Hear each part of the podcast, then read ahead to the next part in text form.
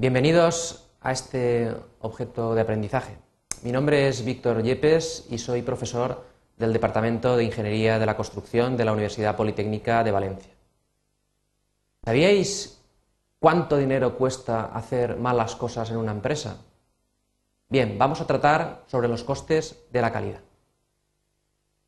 Los objetivos que vamos a eh, intentar conseguir son, en primer lugar, comprender la importancia que tiene reducir los costes de calidad para la supervivencia de la empresa. En segundo lugar, distinguir los distintos tipos de costes de calidad y su propagación y entender las ventajas del modelo de costes de cero defectos. Para ello, vamos a desarrollar el contenido en tres partes. La primera tratará de la introducción a los costes de la calidad, hablaremos de los lenguajes en la empresa y la reacción en cadena de Deming. El segundo bloque lo dedicaremos a los costes de la calidad, costes de prevención, costes de evaluación, costes por fallos. Y en tercer lugar hablaremos de modelos de costes óptimos, tanto el modelo clásico como el modelo denominado como cero defectos. Bien, en la empresa eh, existen muchas personas y es posible encontrarnos con distintos lenguajes. La alta dirección habla eh, del dinero. Eh, los supervisores, los técnicos, los operarios saben hablar el lenguaje de las cosas. Si estamos en construcción, saben hablar de encofrados, saben hablar de hormigón. Estamos en el sector turístico, saben hablar de eh, comandas dentro de un restaurante. Nosotros, eh, si queremos estar en la dirección media, deberíamos de ser bilingües, es decir, ser capaz de entender el lenguaje de las cosas y traducirlo al lenguaje del dinero. Bien, para poder entender la importancia que tiene la calidad en la supervivencia de la empresa, vamos a eh, explicar la reacción en cadena que propuso Deming. Si empezamos con un aumento de calidad, un aumento de calidad eh, sería hacer las cosas bien a la primera. Si somos capaces de hacerlo, está claro que haremos más cosas bien, por tanto aumentaremos la productividad. Si se aumenta la productividad, está claro que reduciremos costes, porque seremos capaces de vender más productos habiendo eh, consumido la misma cantidad de materia. Vamos a reducir los desperdicios. ¿Qué ocurre si reducimos costes? Podríamos directamente llevarlo a beneficio, pero parece eh, razonable que eh, intentemos reducir los precios. ¿Por qué?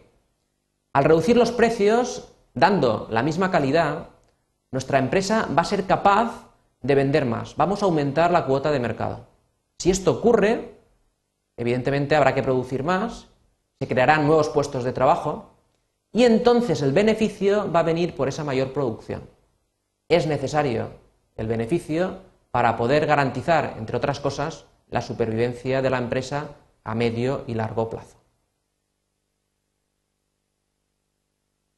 Bien, empecemos por tanto a ver qué son los costes de la calidad. Campanella, que es uno de los grandes eh, gurús en este tema, nos dice que es la diferencia entre el coste real de un producto o servicio y el menor coste que tendría si no hubiese posibilidad de dar un servicio inferior, no hubiesen fallos de los productos o defectos en su fabricación. Se pueden eh, clasificar los costes de la calidad en varios grupos. En primer lugar, hay costes que es dificilísimo, es muy complicado valorar. Son incluso costes subjetivos. Bien, pues a estos costes vamos a dejarlos en un grupo y vamos a llamarles costes de calidad indirectos. Nos centraremos, por tanto, en los costes menos subjetivos, aquellos que se pueden valorar y que recibirán el nombre de costes directos de la calidad. Estos se pueden dividir a su vez en dos grupos. Los costes controlables serían aquellos que la empresa decide cuánto dinero se va a gastar. Por ejemplo, en prevención, que trataría de evitar la no calidad del producto o del servicio, o en evaluación. Aquí se trataría de detectar los fallos y evitar que estos progresen en la cadena de producción. Y luego están los costes de calidad resultantes. Estos son eh, debidos a los fallos por no producir bien. Y aquí hay una división que es extraordinariamente importante. Saber Si este fallo ha ocurrido antes de entregar el producto al cliente, serían fallos internos, o por el contrario, el fallo ha ocurrido cuando ya el cliente tiene el producto o el servicio. Serían fallos externos. Tendremos ocasión de ver que este mismo fallo tiene un coste muy distinto si queda dentro de la empresa o le llega al cliente. Vamos a analizar, por tanto, cada uno de estos costes. En primer lugar, los costes de prevención. Los costes de prevención son aquellos costes de todas las actividades que se diseñen específicamente para evitar una calidad deficiente en los productos o en los servicios. Estamos hablando de temas como formación, entrenamiento, planificación de la calidad, control de procesos, auditorías, etc. Los costes de evaluación serían aquellos costes relacionados con la medición, evaluación, auditoría de productos, auditoría de servicios. El fin es garantizar que se ajusten a los criterios de calidad y a las exigencias de resultados. Aquí tenéis algunos ejemplos. Las inspecciones, tanto al recibir los productos como en el proceso o al final, cuando se tienen que antes de entregar al cliente, mantenimiento de la exactitud del equipo de prueba, inspecciones de materiales, de servicios, evaluación del inventario, todos serían costes de evaluación. Y luego están los resultantes, los costes de fallo. Los costes de fallo son costes resultantes de productos o servicios que no se ajustan a los requisitos o a las necesidades del cliente o del usuario. Vamos a poder dividirlos en costes de fallo interno y externo, como hemos visto anteriormente. Costes de fallo interno, costes debido a fallos que se producen antes de entregar o enviar el producto o de proporcionar un servicio al cliente. Aquí veis un puente eh, que se, ha, que se ha caído. Bueno, no será lo mismo antes de entregar la obra, donde no hay circulación de tráfico, como que esta ocurra después, cuando el tráfico ya está abierto. Aquí tenéis algunos ejemplos de costes de fallos internos, los desperdicios, el retrabajo, el análisis de fallo. Hay uno especialmente importante, por ejemplo en el sector de la construcción, que es las pérdidas de tiempo. Las pérdidas de tiempo por una mala organización del tajo, por una mala adecuación de los equipos a los trabajos, etc. Esto también se podría aplicar, evidentemente, a otros sectores como el turístico o cualquier otro. Los costes de fallo externo van a ser eh, mucho más altos. El mismo fallo no es lo mismo interno que externo. Si es externo, son costes debido a fallos que se producen después de la entrega o envío del producto, o durante o después de proporcionar un servicio al cliente.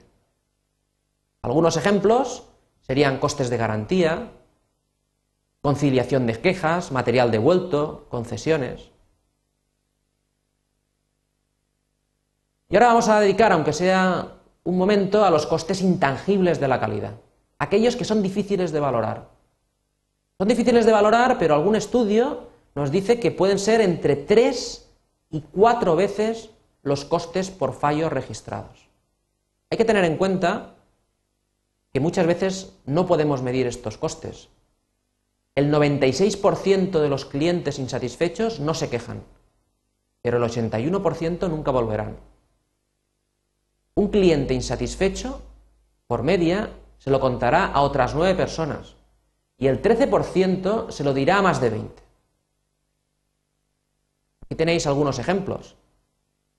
Costes de oportunidad perdida, lo que se denomina lucro cesante, insatisfacción del cliente, pérdida de una imagen de la empresa por haber hecho algo mal, ¿eso cuánto vale?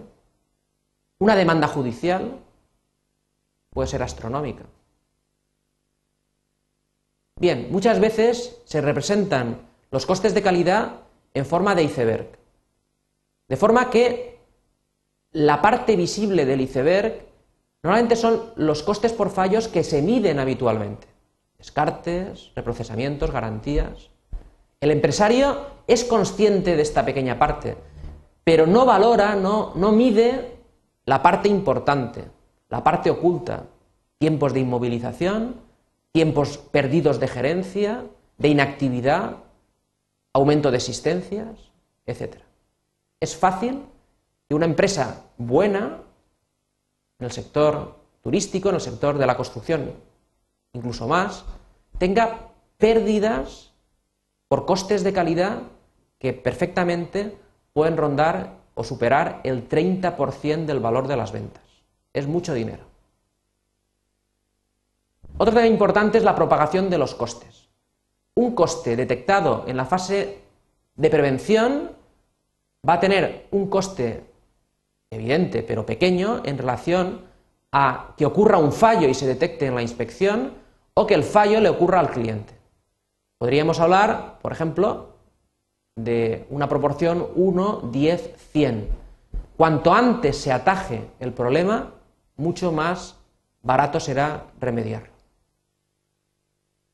Por último, vamos a abordar los modelos de costes, de costes óptimos. En este gráfico podemos ver, en primer lugar, eh, de 0 a 100, lo que sería la calidad de cumplimiento. Digamos que en Abscisas, en esta parte izquierda, tendríamos productos muy mal hechos, con muchos fallos, y aquí a la derecha los productos o servicios perfectos. En ordenadas vemos el coste por unidad de producto. Es evidente que si vemos los costes totales de la calidad, esto serían la suma de los costes por fallos, los costes por fallos decrecen hasta cero si el producto es perfecto, y por otra parte los costes de evaluación y de prevención crecerían, de forma que la teoría clásica nos dice que para conseguir un producto o un proceso perfecto, pues habría que gastar tanto en evaluación y prevención que este coste tendería a infinito. Si esto fuera cierto, sumando ambos, nos llevaríamos una, una sorpresa, que es que lo mejor sería hacer nuestros productos o servicios no perfectos, sino casi perfectos.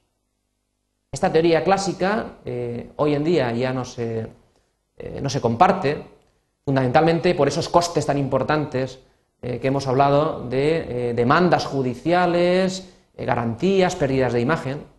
Hoy en día es posible tener productos perfectos, bien hechos, de cero defectos, con costes de evaluación y prevención finitos. Si son finitos, fijaros cómo la suma de los costes totales de la calidad es mínima cuando el producto no tiene defectos. Eso es la teoría del cero defectos. ¿Cómo reduciríamos el coste de la calidad en nuestra empresa? En primer lugar, podríamos eh, mejorar, porque la mejora implica la reducción del coste de la calidad. Si queremos reducir costes de calidad hay que mejorar. En segundo lugar, solo conseguiremos algo si la dirección se compromete y fuerza la mejora. Además, el proceso de mejora se consigue problema a problema, uno detrás de otro, no intentar resolverlo todo a la vez. Y por último, la acción correctora solo hay que pagarla una vez, mientras que si no se adopta esta corrección, puede que se pague una y otra vez. Podemos concluir este objeto de aprendizaje diciendo, en primer lugar, que el aumento de la calidad es necesario para la supervivencia de la empresa, que los costes por fallos pueden reducirse mediante la prevención y la evaluación, que el fallo detectado al principio cuesta menos que si éste llega al cliente, que el montante mayor de costes de calidad que permanecen ocultos son intangibles y que la mejor política de calidad es la que conduce a los cero defectos. Muchas gracias.